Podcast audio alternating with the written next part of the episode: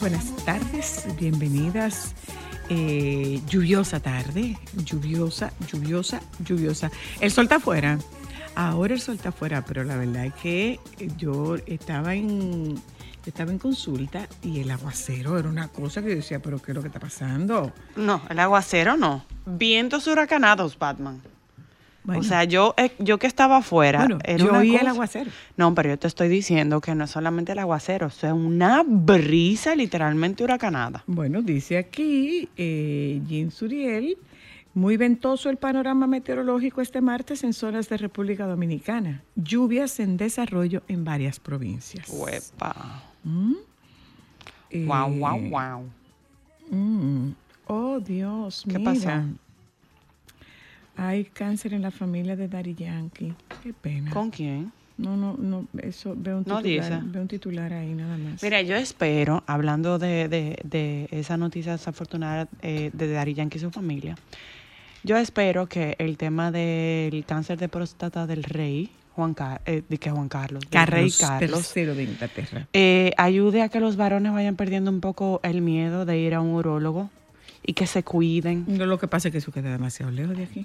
Sí, queda lejos, pero se está haciendo eco la Eh, noticia. eh, está rodando sí. por muchos sitios. No, pero, pero eh, es un tono eh, sarcástico lo de decirte que eso queda muy lejos. Los varones entienden que, o muchos varones, a pesar de que se han hecho grandes esfuerzos por lograr que, que no se, o sea, que, que, que se quite ese el velo. estigma. ujú. Que- no, más que, de- más que el estigma, es el miedo que hay a, a ir, que los varones le tienen muchísimo miedo a ir donde el urólogo y hacerse una, una prueba, eh, hacerse un tacto. Les da pánico, pavor, terror.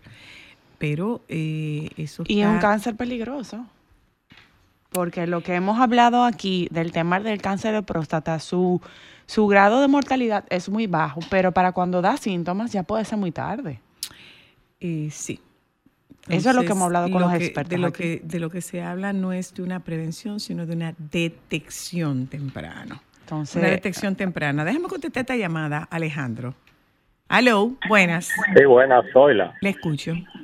Mira, esa es una de las enfermedades que más está atacando al hombre. Y no solamente hombres mayores, sino hasta jóvenes de, de Ujú. 40 y pico, 50. eso es así. Y es la enfermedad más silente que hay. Porque la próstata, hasta que no le topan, no siente nada. Nunca le va a doler hasta que Ujú. sea ya terminar. Pero, Entonces, pero los varones no quieren. Lamentablemente. Mira, yo fui al médico hace unos días por un problemita de un varicocele, que es algo simple en un testículo. porque me molestaba y fui a ver. Lo primero que manda a hacer el médico, el tacto, dice, ok, tu próstata está bien, pero el PCA está alto. Entonces, ahí hay señales. Claro, Eh, ese es el problema que muchos hombres no quieren entender. claro, claro. Muchas tú vas por- gracias. tú por, una simpleza y te sale algo. Entonces, es que, es que eh, estamos tratando de hacer salud preventiva. Nosotros señores. hablamos aquí Estamos mucho de tratando eso. de, hacer salud preventiva. Sí. Estamos tratando de hacer salud preventiva. Señores, nosotros llevamos el carro a mantenimiento. ¿Cómo es posible que no nos demos mantenimiento nosotros? Por el Sobre amor de todo Dios? que, que jefa, y es una de las cosas que a veces uno como mujer se siente incómoda, porque nosotras estamos expuestas desde muy temprano a mamografía. Los varones no saben lo incómodo que un espéculo, y desde que desde que desde muy temprana edad uno está, uno está bregando con eso. Lo de los tema- varones es un tacto de cinco minutos, No, como una exageración. loca. Tú como una loca. exageración. No, no, no, no. Lo de no. nosotras me Eso no es tan, incómodo. ra- eso no es tan, tan, Tan largo. despa- tan largo. Que no compare, que no la compare. Ay, pero por el amor de Jesucristo. Pero lo que te digo, Total, o sea- es un ratico. Es Y- un ratico. y es a partir que de los le- 40. Pase, doctora, pase. Es a partir que le voy a de los Le 40. voy a decir una cosa, doctora. ¿Eh? ¿Qué dice El usted? tacto pa- para el tema de la próstata a partir de los 40. Pero además, no, ya no, ya no. Lo- lo- El cáncer lo- de próstata estábamos Eh, hablando. no, estábamos hablando del, del príncipe Carlos, que tiene cáncer de próstata. Decía- Dijeron que no es de próstata. Sí, que es de... Ah, bueno. No, de- dijeron que, que lo operaron de la Próstata. próstata, pero que el cáncer no está en la próstata. está en otro lugar que no ha Ah, sido han reve- revelado. Que no han revelado. Me encanta. Pero no le quiten la importancia. Al cáncer de próstata. Claro. conocimiento. Aló. Ah, Eh, sí, te- de la vida, de la vida eh, eh, eh, real. Buenas, hola. Sí, buenas tardes. Hola, buenas tardes. Soyla, yo recién cumplí 40 años y yo inmediatamente fui donde mi urologo para que me ponga agenda de dos veces al año para ir a revisar. Porque yo digo, mi vida a mí me duele más que un dedito. Entonces, yo salí con una alegría inmensa cuando el doctor me dijo a mí que no era necesario el tacto, sino que vía sangre me la puede hacer. Ujú. que ya, si vía sangre se ve algo anormal, es que proceden. Entonces, salí yo co- contentísimo. A lo mejor la mayoría de los hombres desconocen eso y por eso es que le corren. Eh, lo que pasa es que eh, no es, es suficiente con el con el, Con eh, sa- el- PCA. con el PCA. Eh, hay que hay que hacer tacto, pero creo yo, No, yo creo yo creo que el tacto yo creo que el tacto duele menos que la quimio. Yo creo que Eh, el tacto duele menos que la quimio. de Yo verdad. pienso que miren que es un problema, eh, es un problema. Doctora, doctora. Hola, buenas tardes, querido público, querido. No, Espérese, estás- doctora, me mandaste a hablar. Aló, hola, aló. Dios. Hola, hola, Zoila. Te escucho. Yo fui en una ocasión a hacerme una circuncisión Ajá. y el doctor ahí me preguntó si yo estaba dispuesto a hacerme un, un tacto. Un tacto. Y yo dije, bueno, no hay problema, hazlo. Ahorita ustedes mencionaron, una de las chicas mencionó eh, cinco minutos. Señores, eso duró como 20 segundos. pues. Sí, es un Aquí te ratico. duele, te duele aquí, te duele allí. No, bien, perfecto, ya todo. Dale. Es un ratico, es un ratico. Aló. Es lo que digo, para Hola. es incómodo. No, no es cinco minutos. Hola. Hola.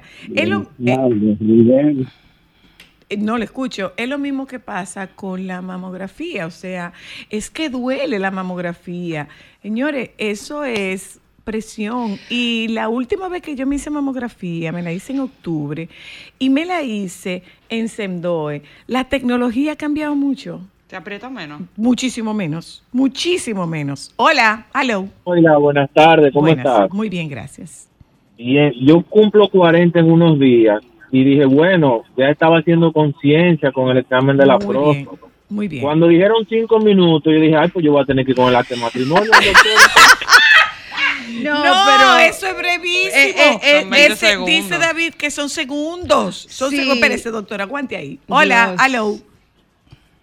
Hola, Hola, dígame. Remedio Milena, ya yo le he llevado flores tres veces al urólogo. ¿Qué es lo que usted ha llevado? Flores a su urologo. Flores, no, yo no, no sean así. No, le- no, yo, yo, yo- Yo- lo que pasa es que yo lo voy a decir en broma. No, no, Buenas pero yo, Hola, buenas, hello. Mira, eso es nada. Yo lo he hecho dos veces y el doctor en la última me preguntó qué siente. Digo, que te amo. Bien.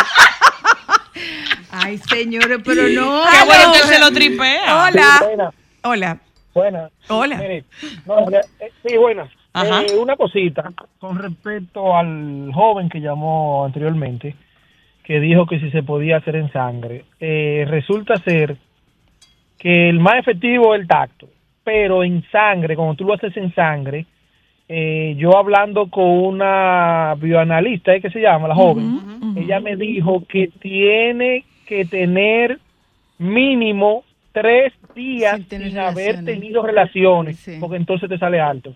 Mm. Aunque no tenga nada, te sale un poquito alto. Si usted se puede sacrificar esos tres días antes de hacerse la, la Bueno, no sabía esa parte. Hola.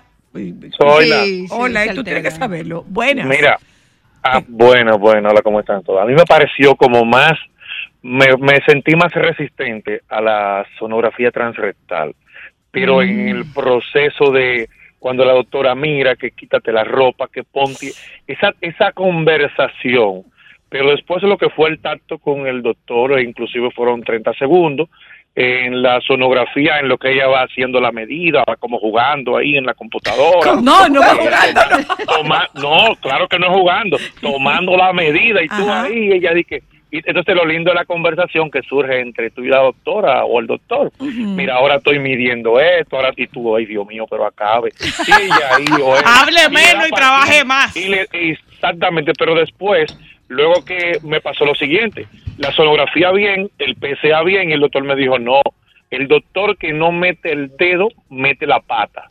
Entonces, ojo con eso. Y mira, normal, menos de 10 segundos fue el que me dijo, ya muchacho, párate de ahí. No te acostumbres. Eh, Con el tacto, lo que se busca también es conocer. Es la doctora el- Luna. Es la doctora Hola. Luna. El tamaño. Hola, ¿qué tal?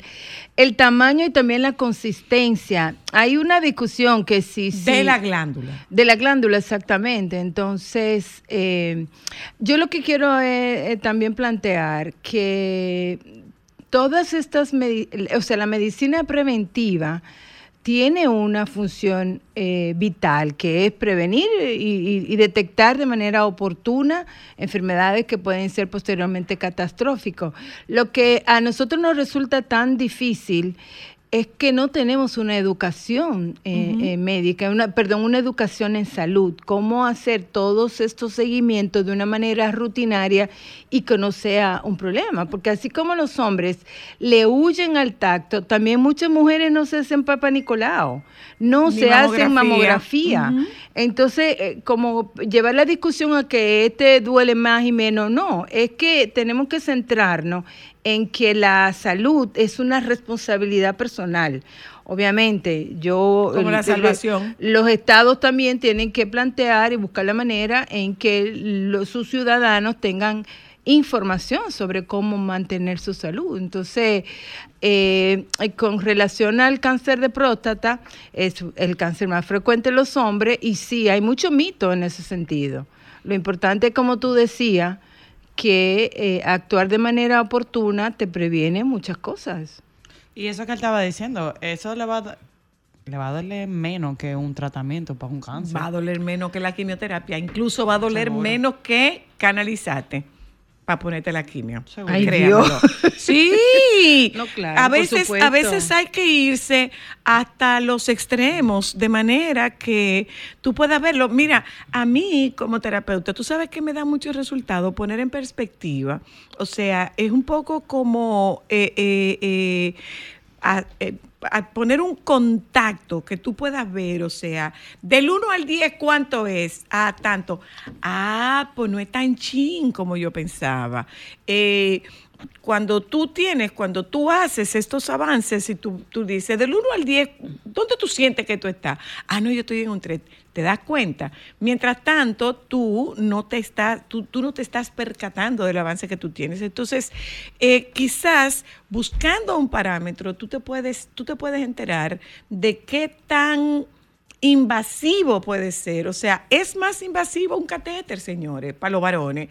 Es más invasivo un catéter. Es lo mismo que la, es lo mismo que la que la mamografía. Óyeme, la mamografía es aplastarte el seno, aprisionarte el seno por menos de un minuto y que, y que conste, duele muchísimo menos que la mastectomía, pero muchísimo menos. Detectado a tiempo, sí, claro, es que, es que tiene un 95% de probabilidad de cura el, el cáncer de próstata. En el caso del rey, lo que el rey tiene es El una rey Carlos, tu hipertrofia. amigo. A mi amigo es una hiper- hipertrofia benigna de próstata. Mira, yo que estoy- No, acuerdo pero a es que supuestamente tiene un cáncer. Encontré Pero una- que no es en la próstata. Ah, que no otro lado. es lo que él tiene. Él es- tenía, él fue operado, pero no era por cáncer. Mira, yo acabo de porque estaba crecida la próstata. Encontré una noticia eh, del Diario Libre del 22 de marzo del 2023 con informaciones de que se reveló un estudio del 2020. En República Dominicana se notificaron 4.808 casos de cáncer de próstata, que corresponde al 24.3% del, del total de cáncer diagnosticados en el 2020. Es mucho. Es muy alto. O sea, mira, próstata 24.3. El de mama está por debajo, 17.20. ¿Por El qué? de pulmón. ¿Pero por qué? Porque eh, se hace mucha campaña. Ah, porque se hace mucha Porque campaña. se hace por ahí vuelvo al tema y- y de políticas públicas, porque se hace mucha campaña Eh, De hecho, antes, antes de toda esta campaña que se ha Hay- hecho del hay cáncer de ma- mama, hay- hay, era el eh, principal tiendas cáncer. móviles de eso. Era el principal cáncer eh, que afectaba a las mujeres. Entonces, al perdón, hacer unidades móviles. Al hacer esta, eh, eh, esta- estas distintas campañas y priorizar al cáncer de, de mama, por eso ha bajado su incidencia, porque ha sido muy Pero eso es, enfático. eso es lo que hace que nosotras recibamos con tanta frecuencia la solicitud de médicos urólogos de Claro. espacios para crear Claro, conciencia, porque porque, que no- eh, los, los varones están dejados de lado Mira, en ese tema. Lo que dice la noticia, vuelvo y repito, diagnóstico de cáncer en el 2020. O sea, el de próstata eh, corresponde al 24.30, el de mama un 17.20, de pulmón 8.10, colorectal 7.60, cervicoterino 5.40. También dice... eh, advierte que el cáncer de próstata no presenta síntomas notables, razón por la cual suele pasar desapercibido a menos que se encuentre en una etapa avanzada. De hecho, casi el 50% de los pacientes con esta enfermedad nunca ha ido a un urólogo. Mientras tanto, fuertes ráfagas de viento se están registrando en Constanza por la influencia del sistema de baja presión y el frente frío número 26. Desde la madrugada han ocurrido ráfagas de hasta 83 kilómetros por hora, Wow. una intensidad similar a una tormenta tropical, eh, relata eh, Jean Suriel. Nos han reportado la interrupción eléctrica en ocasiones por el viento, el derribo de árboles y estructuras metálicas, además de daños significativos a invernaderos agrícolas y la interrupción del tránsito en algunas zonas. Wow. Yo, yo estaba en consulta Manden un y chin yo de oía- frío, No, Constanza. no, no, no, no. Aquí se oía una ráfaga de viento considerable. Hola, buenas. Y buenas. Te escucho. Eh, buenas tardes, soy la- Yo soy un hombre de 65 años, ya yo soy un experto en eso. ¿De, ¿En qué usted es Eh, experto? De hacer, de que me hagan la, El tacto. el tacto, sí. Anda la Qué bueno, perdone. qué bueno usted. aló. Hola, soy la. A ver si quien se encuentra con ustedes podría hablar de la hemospermia sin causa encontrada, ni inflamación, ni en sonografía, ni en tacto, ni en nada, ni el Mira, catéter. la doctora, Todo bien, pero- la doctora Luna, ah, no, toma nota, la doctora Luna es pediatra, pero nosotros te prometemos contactar. Yo le iba a preguntar que me repite el al, término. eh, Eh, hemospermia, eso es sangre hemospermia, en el esperma. En el esperma, hemospermia, hemo con H. Ah, ok. Hemosper- espermia. Eh, vamos a hablar con, vamos a hablar con Mar- Marlin. ¿Eh? o con el O con doctor o con el doctor Soriano y eh, me parece muy interesante que, te- que toquemos ese tema. Eh, bueno, comenzamos hablando, señores, comenzamos hablando de que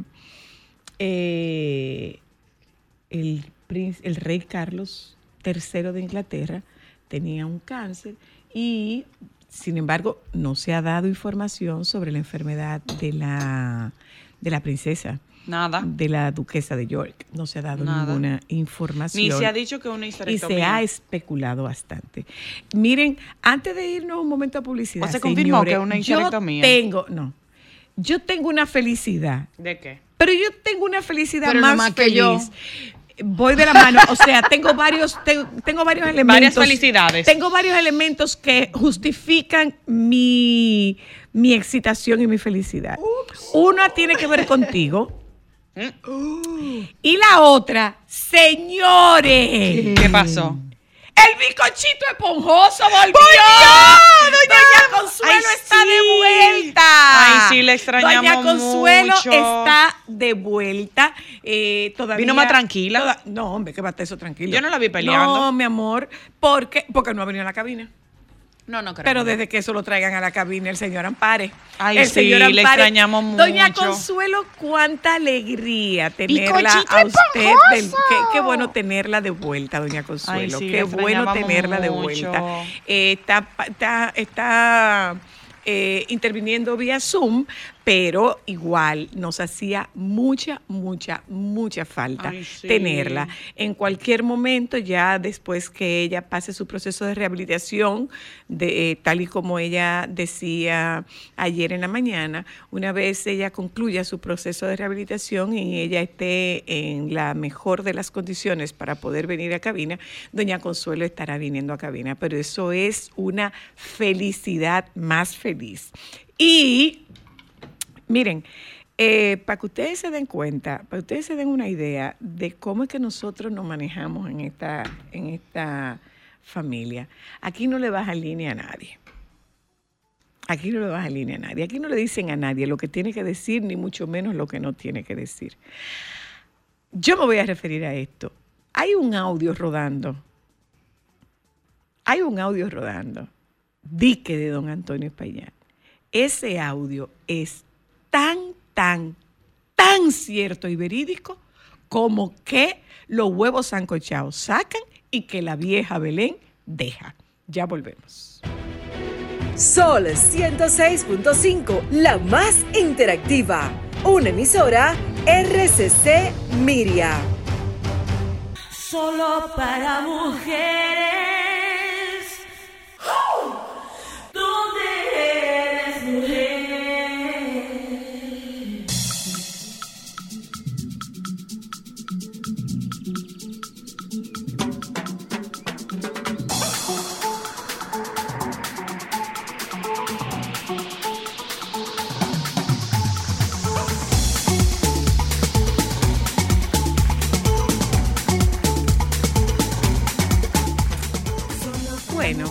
Llega el momento de ser psicóloga y toquemos un tema que puede tocar, perdonando la redundancia, a muchas, a muchos. Es la ausencia de pareja en San Valentín. San Solterín le dicen. Mm, Bueno, ¿qué fue? Se te rompió el corazón. Tú también tan solo. Se les rompió el corazón. ¿eh? Ay. Yo creo que hay una crisis de pareja en, esta, en estos tiempos. ¿A qué tú te refieres con una crisis de pareja? De que mucha gente no encuentra pareja. Es que, es que, vamos a ver, ¿qué es lo que tú estás buscando? No, te lo digo porque tengo muchas amigas que se están quejando de que muchos varones no quieren nada serio. Que y lo que muchas quieren. mujeres tampoco quieren Exacto. compromisos. Por eso a eso me refería. Igual muchos varones dicen que no, en- no han encontrado pareja porque muchas mujeres no están en compromiso. Ay, pero aquí estoy yo soltera. Yo conozco mucha gente que y como que lo que hay en la calle no es gran cosa, ni es bueno. No es cierto, no es cierto. Eso es lo yo que no, yo yo no creo, yo no creo que lo que haya, bueno, vamos a ver. Estás buscando. La primera pregunta no es si tú estás buscando. No debe ser si tú estás buscando la primera pregunta. ¿Estás disponible? La primera pregunta es qué tan disponible tú estás para tener una relación. Esa es la primera pregunta. ¿Está usted disponible, ¿Qué tan señora Luna? disponible tú estás para tener una relación? Porque, eh, vamos a ver, un clavo para sacar otro clavo, se quedan lo- los dos clavos dentro. Es que tú eres muy exigente, tus estándares son muy yo altos. puedo ser exigente, yo puedo tener estándares muy altos a partir de yo considerar qué tanto tengo yo para aportar a una relación. Porque una relación de pareja no es individual. Una re- en una relación de pareja somos dos. Y al ser dos, yo tengo que saber qué quiero, pero también tengo que ser lo suficientemente honesta como para saber qué ofrezco. Tengo que saber qué ofrezco. Yo no puedo convertirme en la madre tuya, pero tampoco puedo aspirar a que tú seas el papá mío. Ok, y si estoy disponible, estoy saliendo, estoy buscando, pero todo lo que me llega es para pasar el tiempo. Bueno, entonces no es ahí. Tan simple como que no es Y ahí. si tengo años y no, no llega, Bueno, eh, es una situación que se está presentando de manera, de manera muy constante, de manera muy frecuente. Hay que averiguar qué tanto, qué tanto interés tú tienes en comprometerte. ¿Qué tú estás buscando? Hoy en día, el tema de la apertura de la pareja, que afortunadamente a nosotros no nos ha, cuando digo nosotros, nos referimos a República Dominicana en sentido macro, no nos ha llegado todavía este concepto de pareja abierta, donde tú sales con quien tú quieras, yo salgo con quien yo quiera. Sí, ¿Tú estás segura que eso no ha llegado Pero aquí? No tanto, no he dicho que no ha llegado. Ah. No he dicho que no ha llegado. He dicho que afortunadamente no tenemos tanto ¿Y por el qué? esquema de tú sales con quien tú quieras y yo salgo con quien ¿Y, yo y quiera. por qué afortunadamente? ¿Por qué afortunadamente? Porque eh, tú, tú estás rompiendo lazos en esta relación. Tú no estás estableciendo Eso- un vínculo. Pero Tú no estás posiblemente eso se un- habla previamente. Probablemente. Hay que Eh, saber hasta qué punto tú estás. Vamos a ver. Yo soy de la gente que entiende que, bueno, mira, yo tengo una relación con fulano, pero nuestra relación es de carácter sexual. Si usted tiene tres encuentros sexuales con esa persona, usted como mujer, tenga por seguro que usted comienza a ser ese hombre. Tenga Pero- por seguro que usted comience a sentir derecho de propiedad sobre ese hombre. Hay una situación muy distinta entre nosotras y ellos.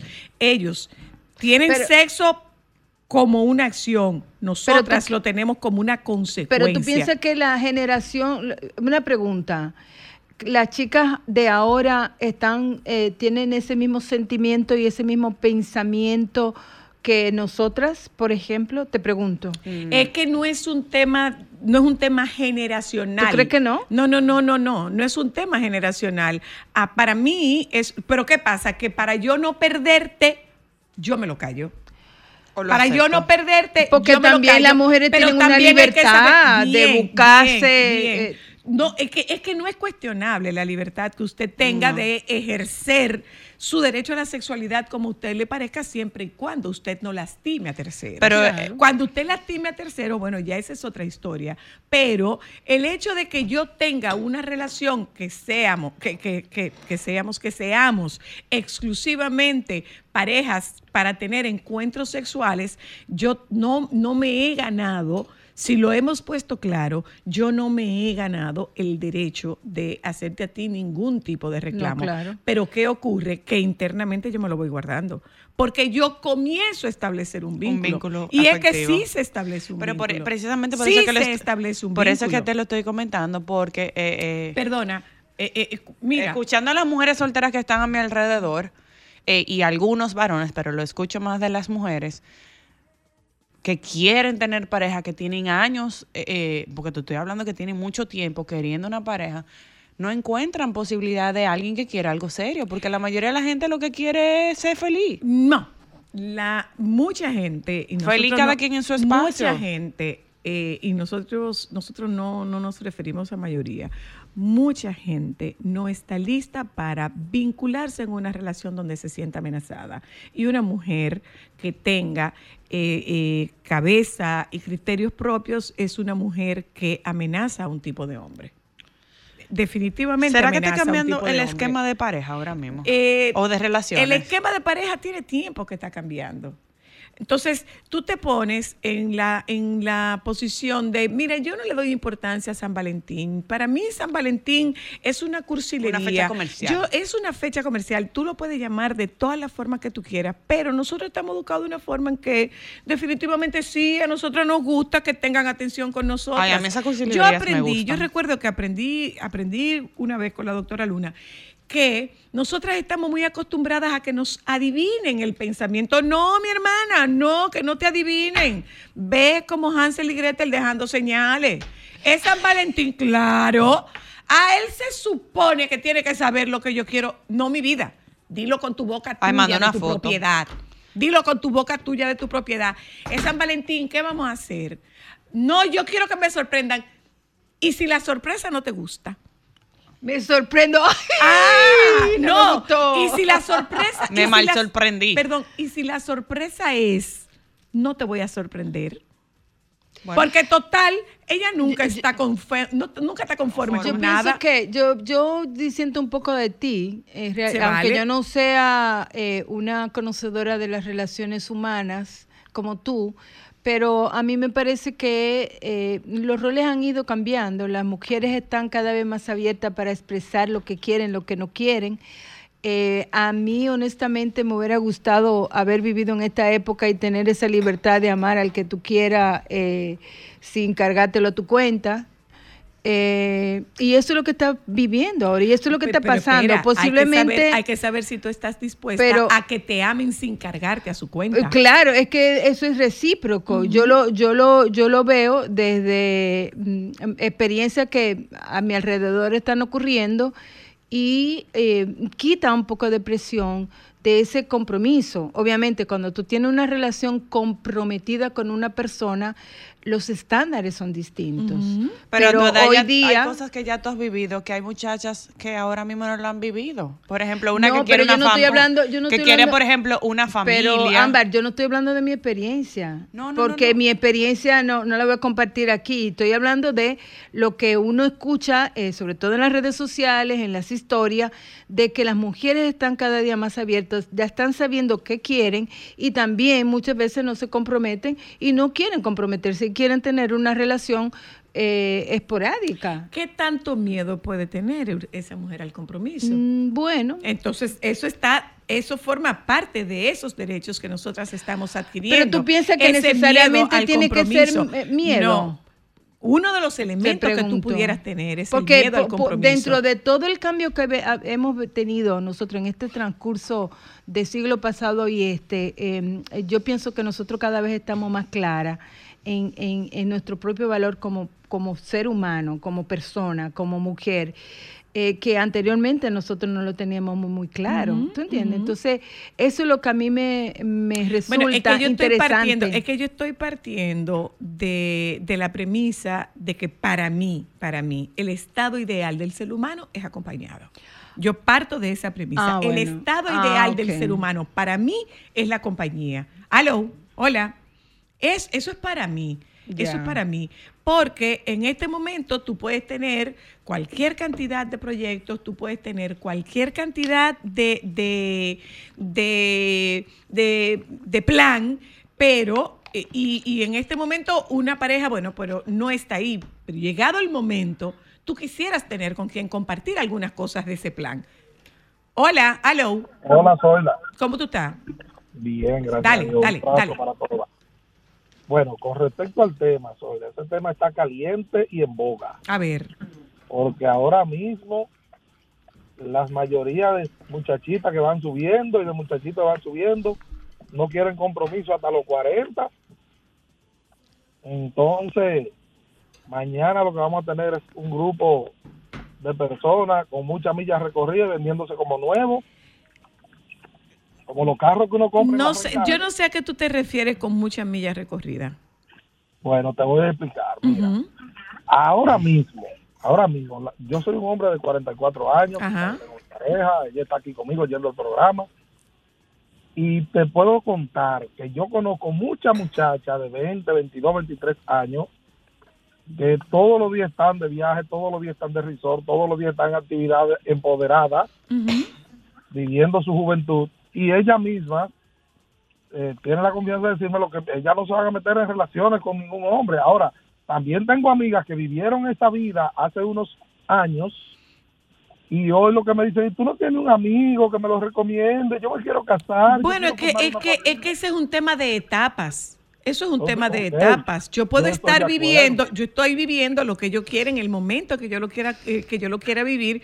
Y si tengo la libertad y no tengo un compromiso con nadie, yo puedo vivirlo. Yo puedo Sí, pero ahí- vivirlo. Ahí es, donde, ahí es donde entra lo que Ámbar dice, que no ahora mismo las muchas muchachas que quieren tener una pareja no la tienen Porque no- el otro porque no los tiene hombres andan rulay y muchos hombres que quieren tener una pareja también estable no la tienen porque las muchachas andan rulay. Entonces, lo ideal es, lo ideal es que Lidia y yo nos pongamos viejos juntos. Eso es lo ideal. Eso es lo ideal. Pero lo, ¿tú lo me real, lo real no es exactamente eso. Lo real, penosamente, no es exactamente eso. Ahora, si ciertamente una muchacha está recorriendo millas, que no se nos olvide que también. ellos están recorriendo millas también y que ellos tampoco quieren tener compromiso. Es que eso es lo que yo digo, lo que va Hola, bien, pero hay gente que quiere una pareja y ahora Porque mismo no la está tiene, encontrando. porque tiene otros planes, porque tiene otros planes, porque antes de yo involucrarme en familia, en pareja, yo quiero terminar una maestría, yo quiero viajar, yo quiero disfrutar, yo quiero disfrutar de mi soltería y tienen pleno derecho a disfrutar de esa soltería. Aló. Buenas, sí.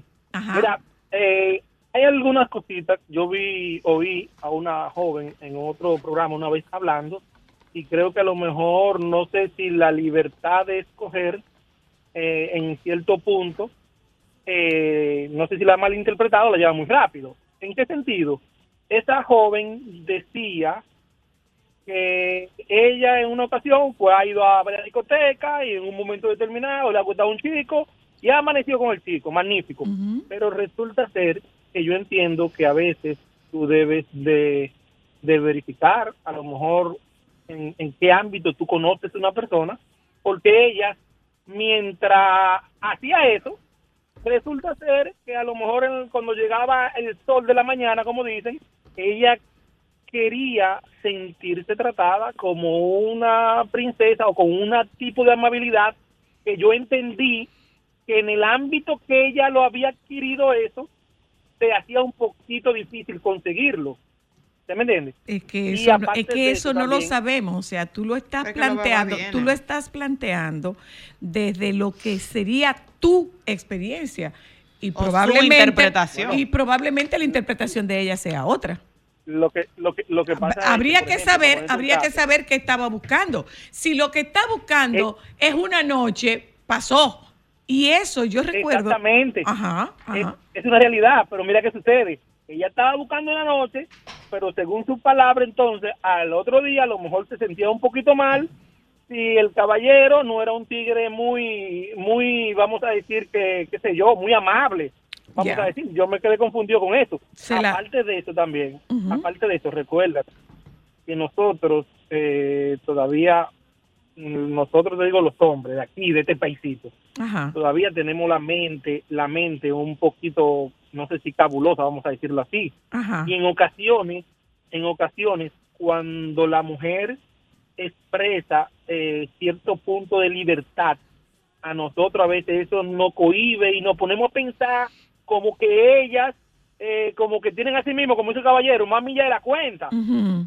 ¿Tú me entiendes? Entonces, a veces uno como que se cohibe, como que se siente intimidado por eso. En el caso mío, en el caso mío, gracias a Dios, yo soy, como dice Ricardo Aljona, y el pasado te enseñó a besarme así, bendito lo que tuvieron antes de mí. ¿Tú me entiendes? Pero eso no se da en todos los casos. Es que otra vez Es que lo que va estamos, viene, estamos entiendo yo. hablando, estamos hablando de que ella es muy liberal.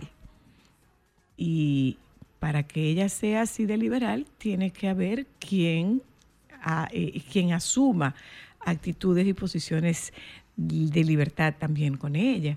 Entonces, eso es un pensamiento machista que a nosotras nos va a costar mucho tiempo cambiarlo.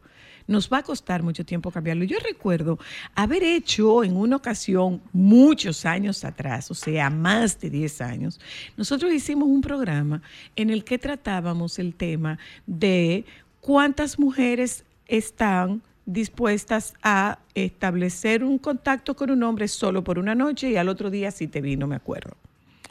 Y yo me quedé sorprendida de la cantidad de mujeres que decían, sí, sí, sí, yo no tengo ninguna, yo no tengo ningún Problema. Yo no tengo ningún problema, yo no tengo ningún prurito con eso.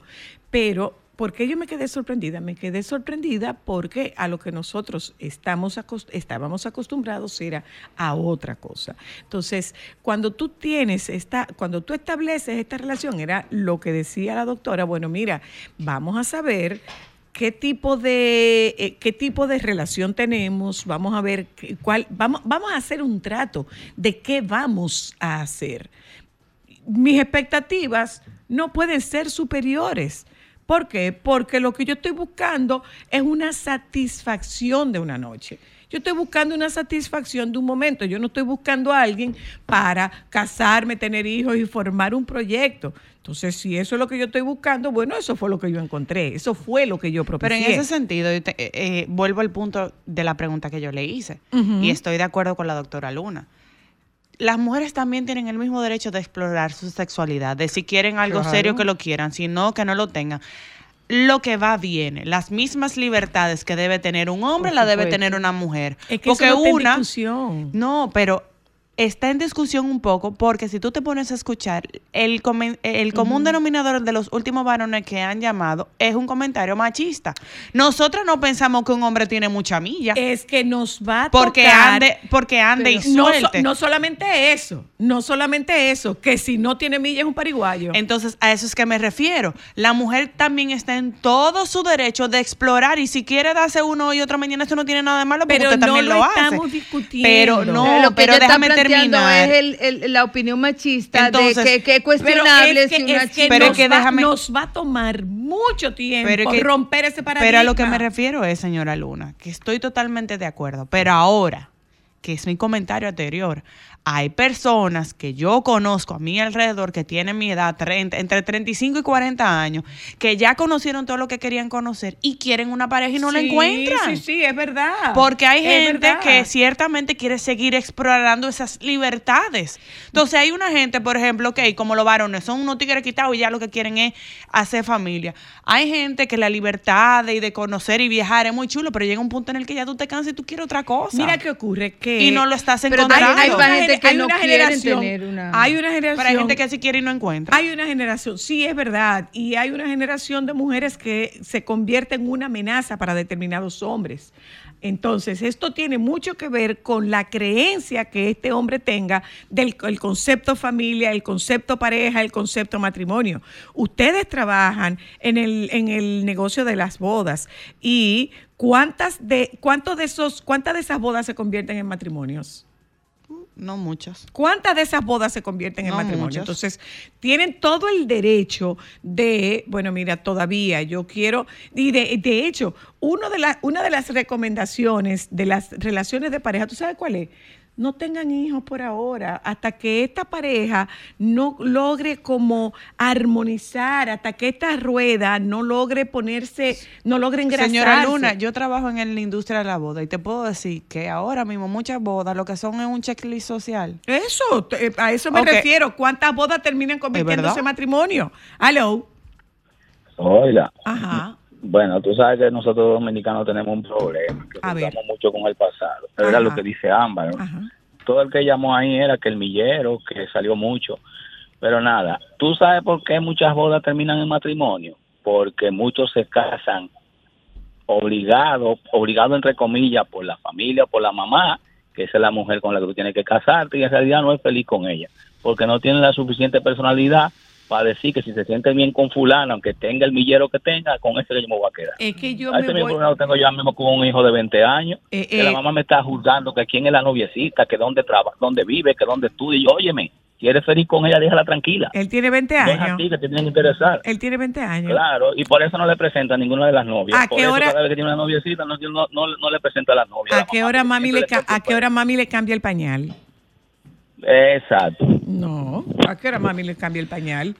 Oh, pero claro. Bueno, hay que, hay, que saber también. No, no, no, eso no es asunto suyo. Claro. Eso, no, no, no, no, no, no, no. No, oh. también hay que saber. Perdóneme, hay que tener sus directrices, yo, tomo la, yo tomo la decisión de vincularme a quien yo quiera vincularme, que me guaye, me guayé y Ay, me, no, y me espérate, pongo espérate, soy la luna, no, espérate. Es que, es que tú no Espérate, puedes, es que tú- espérate, espérate. perdóname, tú no puedes incidir, tú no puedes incidir en la decisión de pareja de un hombre adulto. No, pero No, espérate, algunas no. directrices. Mi muchacho mío que parillo que a mí me dolió. No, déjate bueno, de eso. Bueno, pero es que esa. Conocer un poco, es que- no es decidir, Tú- pero no, por lo menos dame un briefing. No, es que no puedes incidir. El contrato a lo haces tú, todas las pero- madres, a todas las madres nos interesa saber con quién se están vinculando nuestros hijos, por supuesto que nos interesa. es. Pero de ahí a que yo apruebe o desapruebe. No, mi yo no lo voy a aprobar. Es que Yo mi no la apruebo, pero el ser- briefing yo mi lo quiero. decisión va a ser mía. Mi útero mío que pase, se rajó dos veces. No, yo quiero saber. Por lo menos hay. No, no, no, no, no. no. Escucha, Mira, la vida es bien, diferente desde bien, este lado. Bien, puedes saber, puedes saber. Es importante saber con quién se está vinculando Claro. tu hijo. ¿Aprobarlo Claro que no? eso es importante. ¿Aprobarlo Pero de ahí a que tenga tu aprobación o tu no, No, eso aprobación, no, eso deja no. que ese muchacho crezca. Aló, hola. Hola. Yo, yo lo que quiero saber cuándo los machos van a llegar a ser hombres. Porque desafortunadamente los machos aún se creen que se consiguen las mujeres. Y la que se consigue al hombre es la mujer, porque la que dice sí, eso es así, la que permite y la que sabe cuándo, cómo y dónde es la mujer. Partiendo de ahí, ese machismo hace tiempo que debió de desaparecer y tú entender que la mujer tiene los mismos derechos de ver que sus feromonas dicen que ese hombre le gusta.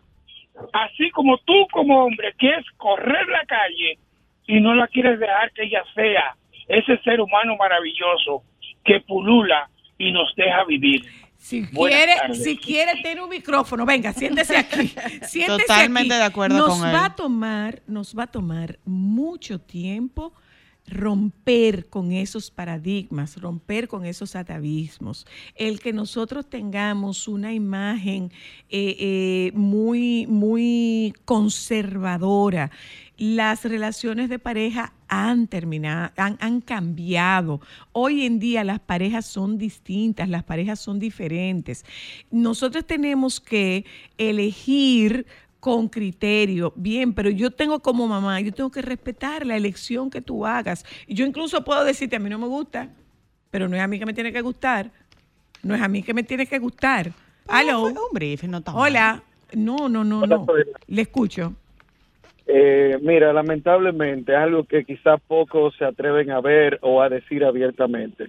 Nuestra sociedad se ha encargado de, con el afán de eliminar el machismo, se han, se han olvidado de educar al hombre desde niño a ser hombre, porque siempre lo queremos mientras sea niño, vamos a tratarlo como un niño hasta que sea hombre. Nunca enseñan al hombre a ser hombre, porque es la, la etapa de la vida del macho más larga de su vida, ser hombre. Nunca lo enseñan. Y, y tratando de evitar el machismo, han ido desconstruyendo un hombre funcional y haciendo de la mujer el hombre que tanto criticaron. Por eso ahora hay muchas mujeres que a sus treinta y pico de años no tienen la oportunidad de encontrarse una pareja porque no es cuestión de libertad y que ella haga lo que quiera. Es que han copiado ese, ese hombre que tanto criticaron y llega a esa edad de su vida y nadie la va a considerar precisamente por eso. No es porque el hombre le tenga que dar la libertad de que ella haga lo que quiera. El hombre no está controlando a nadie. La mujer tiene que darse su valor y si va a quemar como quiera quemar, que sepa cómo hacerlo porque a fin de cuentas su imagen se afecta. Pero debería afectarse, no, pero debería, pero debería afectarse a la de los varones también. Óyeme, Porque ¿por qué óyeme, más hay que chequear el mi- perdón, el millero de la Perdóname, perdóname, A los perdóname, varones lo aúpan. Perdóname, estamos hablando de la, de, de la necesidad de hacer cambios en esos patrones culturales. Y sí, sí se han hecho cambios en esos patrones culturales, quizás no a la velocidad que quisiéramos, pero se están introduciendo cambios. ¿Qué ocurre? Yo siempre lo he dicho, yo he sido, yo he sido reiterativa con eso. A mí no me interesa ser varón, yo no soy varón. Yo no soy varón, yo soy mujer y ejerzo como mujer. Y nosotras muchas veces perdemos de vista que somos tenemos un nivel elevado de autosuficiencia, no exactamente porque queremos, es porque la vida no nos deja otra cosa. Es porque la vida no nos deja otra cosa. Déjame saber que tú eres autosuficiente cuando tú cambies un cilindro de gas. Bueno, si esa es la forma de enseñarte que soy autosuficiente, no te lo puedo enseñar porque en mi casa no hay cilindro de gas. El gas llega por tubería.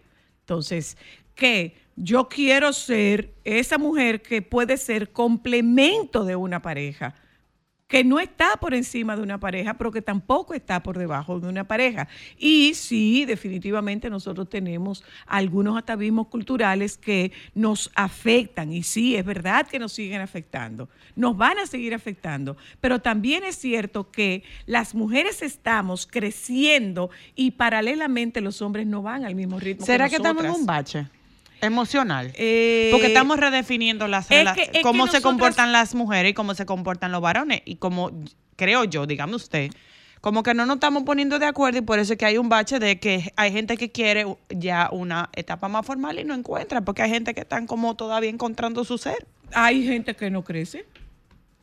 Hay gente que no crece, pero también hay gente que no quiere establecer una relación y tiene toda la libertad. No, yo no quiero tener una relación. Pero algo No, tiene que estar no, pasando, señora No, Luna. no tiene que estar pasando nada. Mi elección, o sea, hoy día ser soltero, ser soltera es una elección. Sí, claro, ser pero, soltero, pero lo que me ser refiero que es una elección, no es una imposición. algo debe estar pasando alrededor mío. Hay mucha gente que quiere No. pareja y no la ¿Qué está encuentra de ambos que sexos. muchos varones se están sintiendo amenazados y que muchas mujeres no quieren asumir compromiso. Ah, bueno, eso puede ser. Sí, no quieren asumir compromiso. Yo me quedo con un gato, o sea, mira lo que pasa en España. España hoy en día tiene más perros que niños. República Dominicana hoy en día tiene más carros que hijos. Los carros salen más baratos. Entonces, yo no quiero, yo no quiero tener, yo no quiero tener ese nivel de compromiso y es un derecho que yo tengo. Y es un derecho que yo tengo.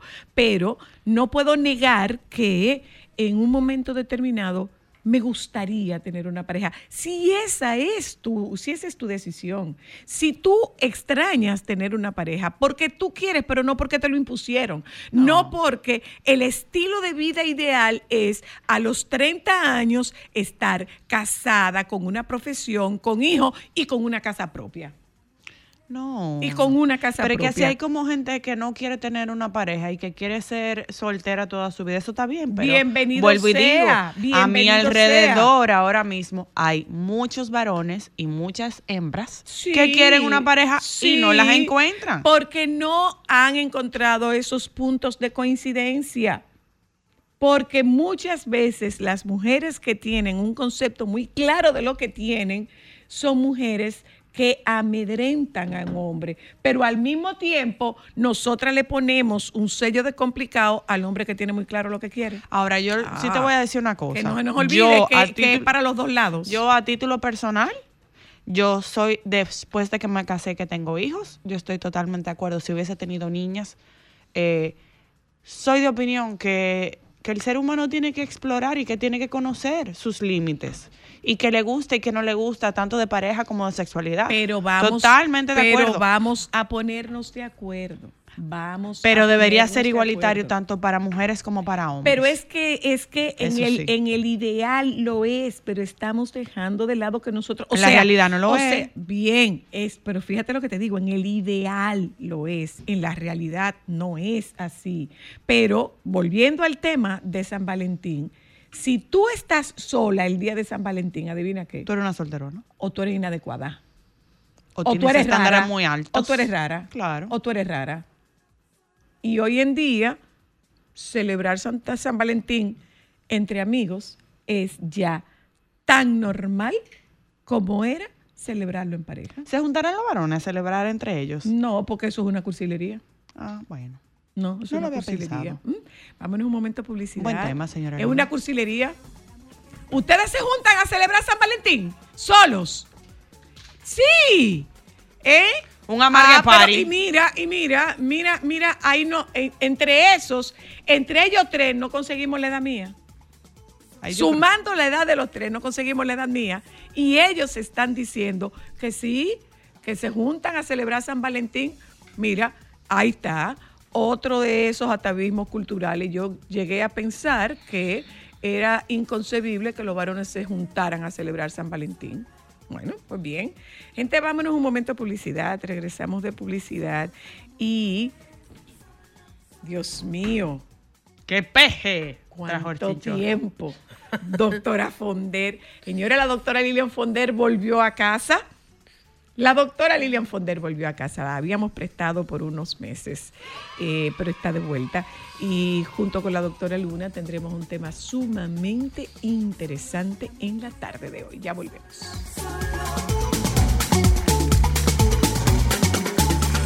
Solo para mujeres, solo, solo, solo para mujeres.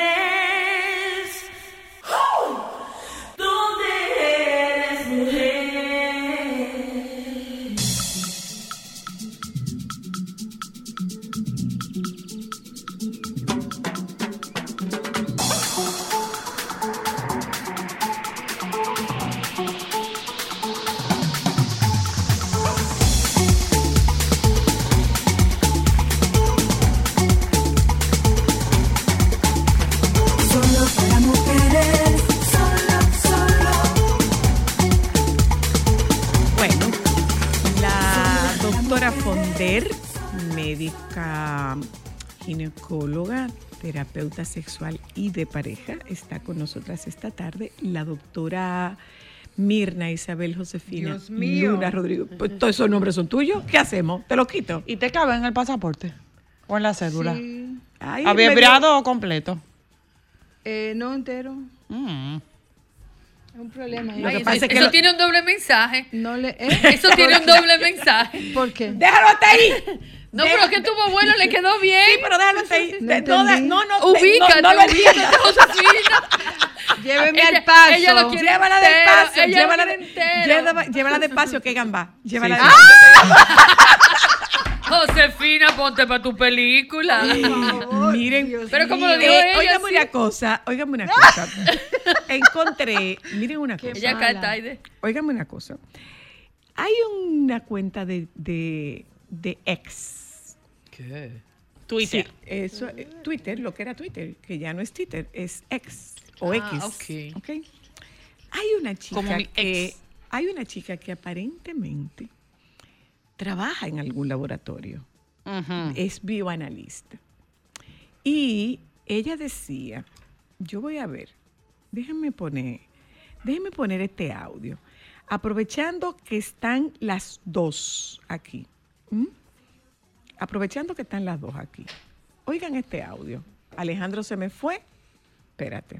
Y ahora más enfermo está. Y te voy a explicar el punto. Mira, Oigan, oigan. Ella dice que normalicen pedir.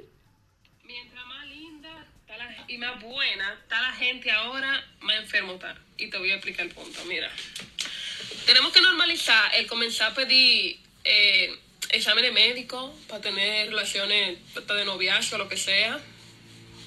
Mira, dame tu examen médico, tú te lo hiciste, dame el actualizado.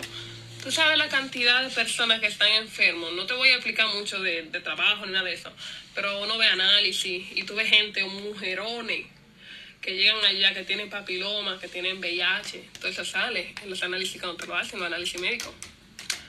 Y cuánto hombre durísimo, que yo misma lo miro y digo, wow. Y mira, enfermo.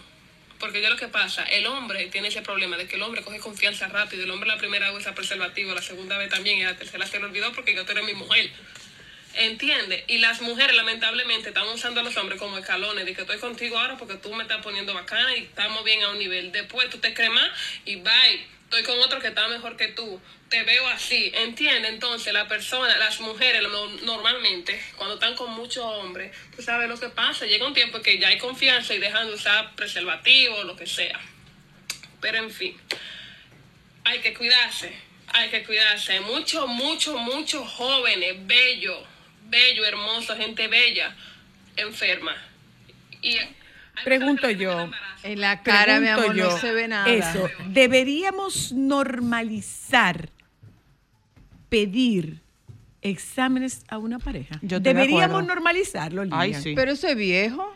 Bueno, yo no lo sabía. Sí, lo estoy sí. preguntando si deberíamos normalizarlo, si no es ofensivo Es una- decirle a la pareja, vamos a hacernos prueba los dos. Es una recomendación.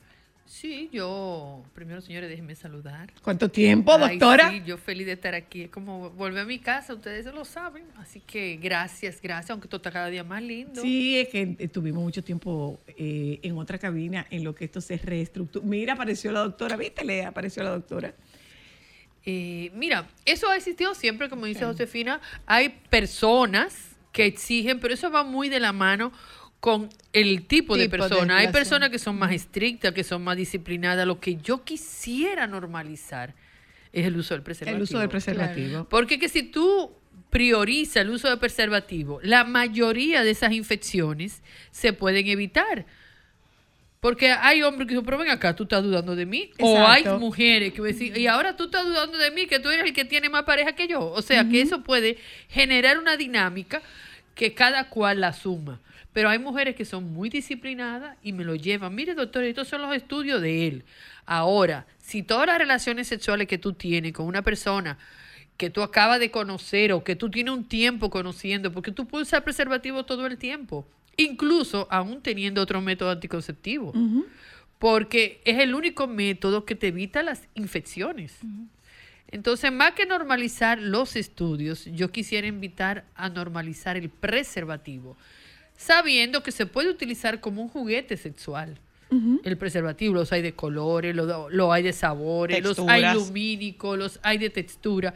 O sea, ese es un instrumento que te salva la vida. Esa gomita te puede evitar, por ejemplo, ahora hay mucho sífilis, Josefina, tú lo, lo has visto. Eh, bueno, Europa, España particularmente está alarmada con los niveles de sífilis, gonorrea y clamidia. Aquí en República Dominicana también. Aquí, aquí, aquí hay un, mm, en los últimos años se han incrementado las infecciones de transmisión sexual en las personas jóvenes y sobre todo en adolescentes y eh, menores de 45 años.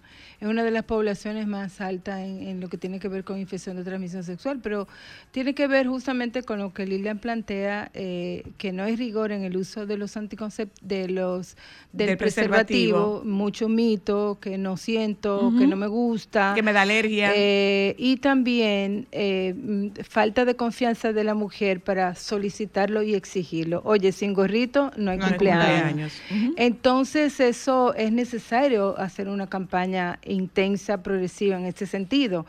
¿Y qué sucede? Que, y es cierto, y eso también se ha demostrado en los adolescentes, que cuando tú tienes relación, la primera y la segunda relación entre ellos y también adultos, tú puedes solicitar un condón, pero ya cuando tú tienes eh, reiteradas relaciones sexuales, pues ya hay confianza Exacto. y te quitas el, el, eh, el condón y entonces te- igualmente está corriendo riesgo. Lo que pasa es que en el caso que nos ocupa particularmente, que es el caso de hoy del papiloma, eh, eso no es a la segunda, a la tercera o a la cuarta. eh, eh, Eso puede durar relación. años. Puede, puede durar años. Antes, antes de eso, yo, eh, aprovechando lo que dicen la doctora Luna y la doctora Fonder, yo siento que también tenemos que normalizar el tema de hablar de la sexualidad, de la educación sexual, de tanto hombres como mujeres apoderarnos de nuestra sexualidad, de decir, de tú sentirte cómoda, decirle a tu pareja, mira, vamos a empezar, pero yo quisiera que los dos empezáramos de cero, vamos a hacer una analítica y vamos Mira, a ver cómo estamos. Yo soy una, yo soy una, eh, yo soy una fan de Investigation Discovery. Y hay un caso de Investigation Discovery de una muchacha que tenía una relación eh, y ella hizo la misma solicitud. No, no, no, vamos a hacernos estudios ambos. Se hicieron los estudios ambos y él nunca le entregó los resultados de las pruebas de SIDA. A sabiendas de que él era VIH positivo y estaba casado. Eh, su esposa tenía VIH y esta muchacha se contagió con VIH porque él jamás, y cuando iban donde el médico, porque ella comenzó con toda la sintomatología y todas estas enfermedades, en un momento era una neumonía y el doctor le dice, es que tienes SIDA. Ella dice, no, pero es que no puede ser posible que yo tenga SIDA porque mis pruebas estaban negativas y las suyas también. Y dice, no, no, no, tienes VIH, tienes VIH. Entonces, eh, ¿qué pasó? Que este hombre le ocultó esa información y de hecho esto sirvió para condenar a este hombre, creo que a 16 años por haber ocultado esa información. Entonces, eh, yo tengo confianza. Yo no me atrevo, y eso es algo que nosotros hemos hablado anteriormente, de a mí me da vergüenza decirle que se ponga un preservativo. Entonces, eh, tú estás dudando de mí, bueno, pero las cosas han cambiado de forma tal que vamos a hacernosla los dos. Hay algo importante ahí, Zoila y Josefina, eh, y es que nos hacemos la prueba ahora que empezamos la relación. Pero yo no me la voy a hacer todos los días, ni todas las semanas. y, y no vivimos juntos, ni estamos 24 horas juntos. Preservativo. Tú, exacto. Tú puedes tener una relación de pareja fuera de, de la relación que tienes conmigo, tanto el hombre como la mujer, y traer una infección que no estaba anteriormente. Por eso es tan importante el uso del preservativo. Exacto. Porque podemos cambiar y no te lo voy a ir a decir. Te lo podría decir después, pero Claro, no antes. claro, claro. Entonces el preservativo, como tú decías, es, es vital. Es vital la educación y sobre todo hablar de él como un instrumento para protegernos, no para algo que nos separa, pero es que hay demasiado mito. No hablamos de esto, esto significa inseguridad. Yo recuerdo que cuando estuve en el Ministerio de Salud hicimos una investigación sobre la percepción del sector salud sobre del sector salud. del sector salud en ese caso en ese momento era el servicio de salud prestadores de servicios del el área de planificación familiar como se llama aunque son personas que se planifican no necesariamente pareja sobre el uso de preservativo y la conclusión es que tanto hombres como mujeres lo recomiendan para relaciones de riesgo no para tu pareja Ah, no para cotidianidad. Ajá, para relaciones que tú sospechas que son, entre comillas, mujeres de la calle, personas que potencialmente te pueden infectar. Pero si es igual que tú y una persona igual que tú, ¿por qué yo voy a ponerme esto? Esa es la percepción del sector salud. Imagínese usted. Que si una mujer demanda el uso del preservativo es porque no confía. Inclusive si el hombre lo demanda, todavía peor, es que tú no confías en esa mujer. Entonces esos mitos hay que destruirlos. Bueno, para eso, para eso entramos en este programa en la tarde de hoy con dos educadoras, porque la verdad es que ambas son dos educadoras. Eh, hablamos de la vacuna del, del papiloma para más que más que para las niñas, porque está ahí, es para los niños. Los niños también. Es para los niños, doctora Luna. Es para los Eh, niños. eh, Realmente la vacuna está eh, en principio fue diseñada para el uso de las niñas, de las mujeres, de las adolescentes. Posteriormente se incrementó y se agregó la aplicación a los varones. Quienes tienen mayor riesgo, eh, sin duda que, que son las mujeres. También los hombres lo tienen. Eh, en, en el caso nuestro de República Dominicana, cuando se comenzó y se introdujo esta vacuna hace algunos años, eh, de aplicación gratuita a través de un programa que tenía la escuela y el Ministerio de, Edu- de- de Salud, estaba dirigida a niñas específicamente por el tema costo. costo. Del costo. Eh, sí, porque no alcanzaba para eh, la población de, lo- de, lo- de los De los varones. varones. Entonces, pero sí es una recomendación que eh, mundial para aplicarlo tanto a niñas, a niños, incluso la, la- la descripción de la, de la, del CDC habla niños y eh, adultos, o sea, es- estableciendo niños como personas menores de 18 años y adultos sin especificar eh, el sexo, que sea masculino o femenino, o sea, se lo puede aplicar eh, a ambos. Ok.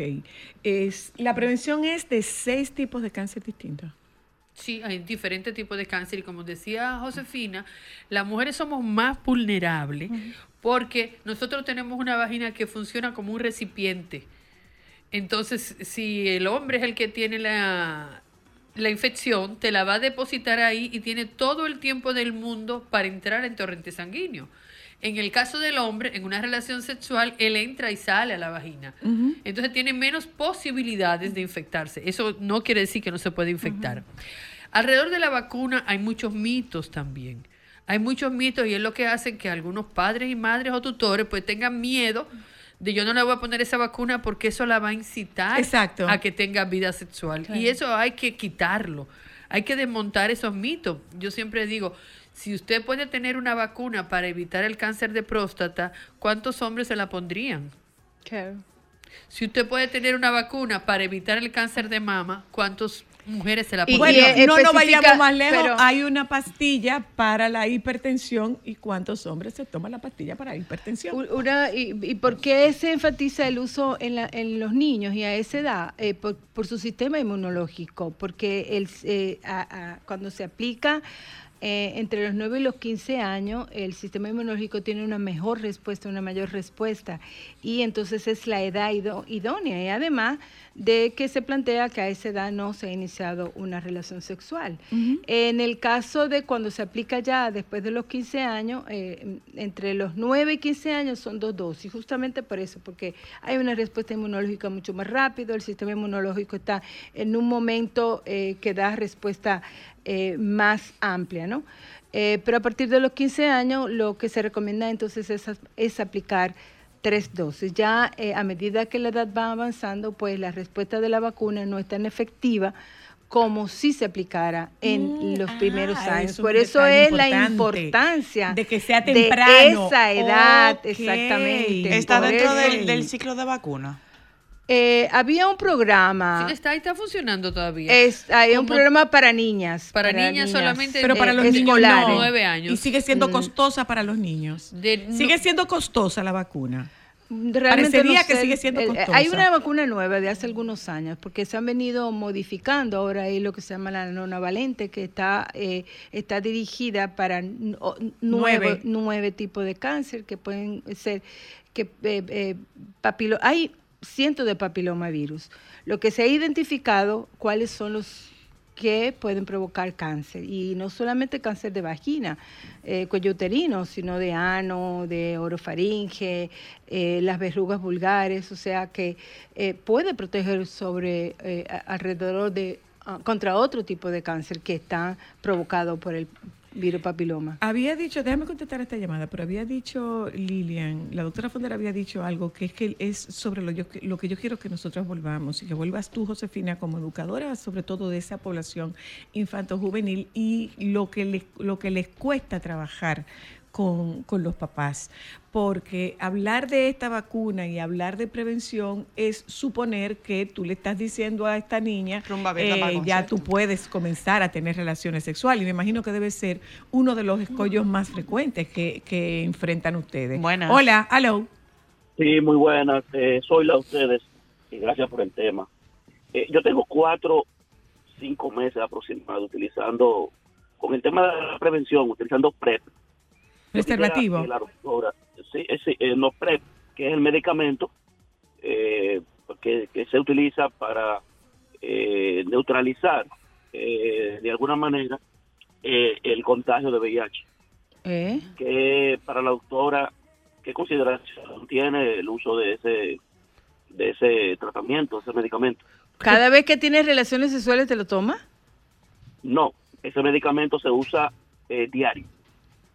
Hay uno que es para eh, cuando ya tú estás expuesto, que tú entiendes que te contagiaste y después de, de eso, entonces tú te lo tomas eh, una sola toma, pero hay uno que es diario. ¿Cómo a se- la misma hora. Deletréalo. Deletréalo, por favor. PREPS, eh, P-R-E, P de nuevo, S, PREPS. PREPS. Ok. Sí. Vamos a buscar lo que es. Gracias por tu llamada. Hola, hello. La doctora no lo conocía. Desconocíamos eso. PrEPS eso es, perdón, se llama. eso es como tomarte la píldora de emergencia o la La píldora, píldora de, de- de- un- después, de un estar- error. después de relación sexual, o sea, eso, además todos los medicamentos tienen sus efectos secundarios, tú estás acabando con tu hígado. O sea, si no te mata Ah, una cosa, te va a matar aquí, otra. Dice, dice eh, es PrEP. Eh, dice que quiere decir profilaxis preexposición. Es un medicamento que puede ayudar a prevenir el VIH. Usar la PrEP puede bajar tus chances de contagiarte de VIH a través de sexo hasta en un 99%. Pero eso en- en relaciones ¿Quiénes de pueden riesgo. usarlo? Exacto, dice. Eh, ¿Quiénes pueden usarlo? Eh, cualquier persona que sea sexualmente activa y que no tenga VIH puede usar PrEP para saber si la PrEP es adecuada para ti. Habla con tu doctor o con tu enfermera. Si, eh, si has tenido sexo anal o vaginal en los últimos seis meses, no, no habla aquí de un uso Continuo. diario, No. de un uso continuo. Si tú no usas condones regularmente, si te diagnosticaron otra enfermedad de transmisión sexual, si has compartido agujas, jeringas u otro equipo para inyectarse drogas en los últimos seis meses y si has usado la PEP varias veces. Si estás en alto riesgo de contagiarte VIH y estás embarazado, tratando de quedar en embarazo o lactando, PrEP también puede ayudar a prevenir que tú y tu bebé se contagien de VIH, pero no es preventivo. Y hay un Eh, detalle en- que yo en acabo de ver. Preventivo en uso continuo. Dice, no sabemos cuánto toma para que la inyección del PrEP dé el máximo nivel de protección durante las relaciones Pero sexuales. Ah, y es, inyectable. No, no, Aquí hay el que yo estoy, no, no, no, hay varios y hay uno que es inyectable. Hola, hello. Hola, bendiciones. Amén, te escucho. Eh, todos los días se aprende algo nuevo. porque Yo estoy oyendo cosas aquí que yo no, no con- desconocía realmente. Pero aprovechando la presencia de la doctora Funder y de la doctora Luna, quisiera preguntarle, yo sé que ustedes son abanderadas de la educación sexual, pero ¿de qué manera pudiéramos seguir poniendo un granito de arena en que así como algunos padres dicen ser muy mente abierta, muy open mind en cuanto a la libertad que le dan los hijos, en ayudar en la educación sexual, Yo trabajo con un grupo de, de jóvenes entre 19 y 26 años, que ya no son tan jóvenes, pero que llevan una vida sexual tan desordenada. Yo tengo casi 50 años, yo les digo, ustedes pueden ser mis hijos. Y me siento a hablar con ellos de cosas que ellos no se atreven a hablar con sus padres. Eh, a ver, ¿cómo nosotros podemos aportar? Yo sé que es difícil porque la educación empieza en el hogar, pero ¿de qué manera nosotros pudiéramos colaborar eh, en esta educación, en la protección de los jóvenes, en que se cuiden de un embarazo, de las enfermedades? No sé. Yo las escucho, que las Gracias. especialistas son ustedes. Gracias por tu llamada. Mira, este programa, este programa, este programa sirve para eso. Bueno, la yo doctora que- Luna anda, la doctora Luna anda peinando este país con esas charlas, eh, sobre todo, sobre todo en empresas que tienen grandes concentraciones de empleados, que tienen grandes plantillas de, de empleados. Así diga, es. diga, doctor. No, yo pienso que la inquietud que ella expresa es una inquietud que li- tanto Lilian y yo tenemos, la falta de posibilidad sí, de educación sexual, eh, tanto en la escuela como en la familia. Eh, en este país no ha logrado tener un programa de educación sexual escolar porque hay diferentes grupos que han torpedeado, diríamos, y le han tumbado el pulso al Estado, cuando el Estado eh, tiene la obligación de ofrecer esas informaciones y además ha ratificado un sinnúmero de acuerdos para ofrecer educación sexual en la escuela. Eh, el problema es que la mayoría de las personas que tienen cierto poder, sobre todo que están vinculados con el tema de la iglesia, eh, plantean que, con- que estas informaciones que se dan a los jóvenes lo que plan- promueven es promiscuidad, La inicio, erotización. y eso es totalmente erróneo. Sin embargo, en los distintos medios de comunicación y sobre todo en redes sociales y ahora mismo con el auge de la pornografía, los chicos están aprendiendo una, eh, una sexualidad apresurada, distorsionada, sin un acompañamiento. Entonces eso es un problema eh, del Estado dominicano. Es un problema de salud pública. Por inclusive. supuesto. Es un problema de salud pública. Eso es un derecho. Perdón. Hola, aló, perdón, doctora. Buenas. Sí, bueno. Le, le escucho. Baja el volumen de su radio, por favor.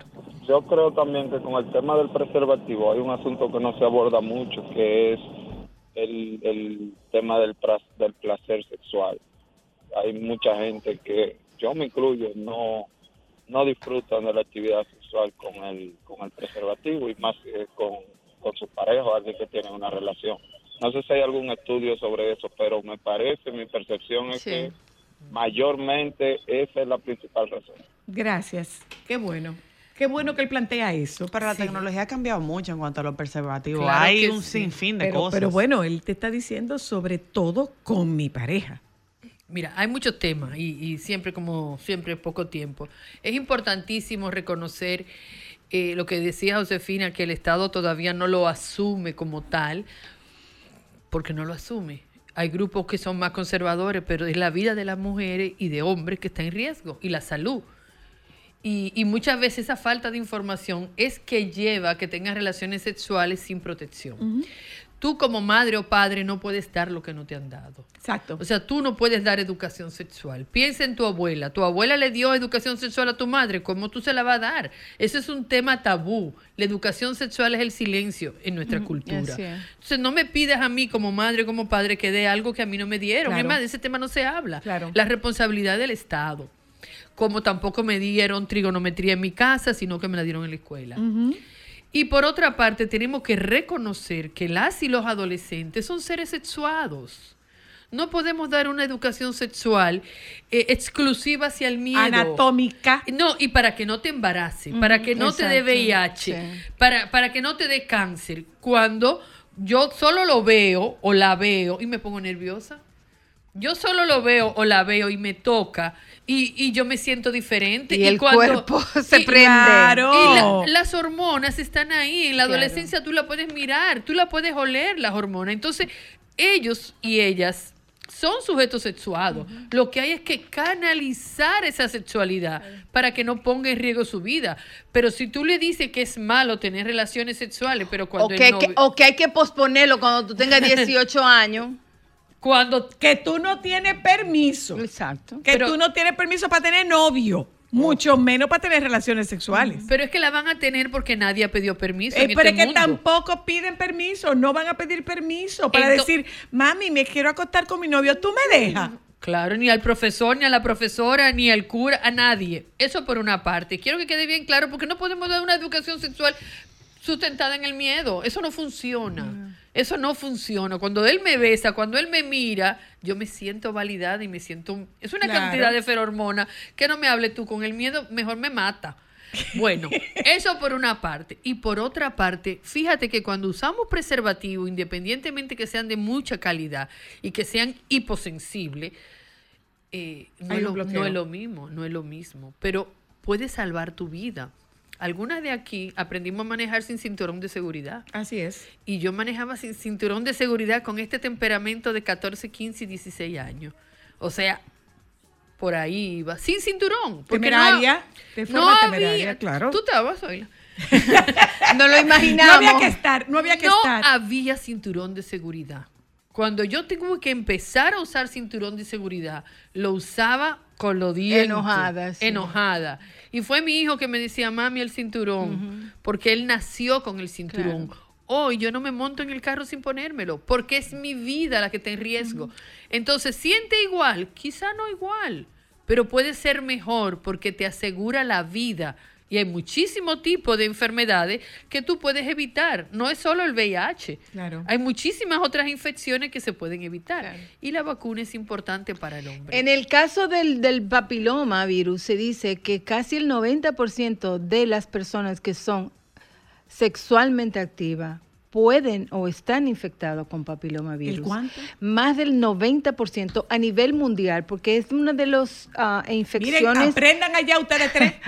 No, Es- la otra también, los cuatro aprendan. las- la que está en el medio también. las infecciones de transmisión sexual más frecuente. ¿Me, me oye? Es Sí, mucho sí, más frecuente. Inclusive en la primera relación sexual que pueden tener una pareja, se puede contagiar con el papiloma. Es que eso es como el embarazo. No porque nada más fue una vez, pero es que tú nada más necesitas una vez. Pero Tú el papiloma puede tú durar lo necesitas años varias veces. salir. Y la última antes de irnos. Hola, aló. Sí, soy la, eh, eh, la persona que te llamó ahorita para hablarte del PREPS. Eh, mira, eh, eh, es como ustedes decían, es una responsabilidad de cada quien. Eh, yo sé que todo tiene sus eh, consecuencias, claro está, eh, cualquier medicamento, pero es algo que uno lo hace cuando uno entiende que su pareja eh, realmente pues no anda por los caminos correctos. Pero tú sabes qué es lo que va a pasar. Tú sabes qué es lo que va a pasar. Lo que va a pasar es que llegado el momento tú te vas a hacer inmune a ese medicamento. Porque ese medicamento no está hecho para ser consumido de forma continua. Sí, sí, sí. Eso es lo que te voy a aclarar. En los, los, las indicaciones del medicamento, hay una variedad del medicamento que es, que es para el uso después de una relación que tú entiendes que, que ha tenido riesgo. Pero hay uno Qué que es, para, que es continuo, que es para uso diario, que incluso te dice, indica que debe ser utilizado a la misma, a la misma hora. O, Ah, Mira, lo que yo- Eso era, perdón, que tenemos que irnos. Eso era algo que las doctoras no sabían. Lo que yo leí, Aprendimos. lo último que leí del PrEP es que habla que Gracias. no debería ser utilizado por pacientes libremente, pero si tú crees que eres un paciente que está en riesgo de se poderse infectar, tú lo debes, lo puedes usar, pero no libremente. Eso es lo que acabo de leer. Bueno, pues, señores, vuelvan las dos. Vuelvan las dos. Ay, por favor. Gracias, Ah, sí, claro. Muchísimas vuelvan. gracias, con Eh, mucho gusto. Porque, porque que lo- se nos quedaron muchísimas llamadas. Eh, lo que nos están preguntando es eh, esta señora que llamó diciendo qué se puede hacer. Bueno, asumamos entonces nuestro rol y asumamos nuestra responsabilidad social de llevar educación de una manera lúdica, entretenida, pero que sea una educación contundente, porque para, para los fines del lugar, a su población de chicos jóvenes sexualmente los está educando la pornografía en YouTube. Y eso es tan real, o sea, lo que hay de pornografía, la pornografía es tan real como la llegada de la vieja Belén o como el audio que anda rodando.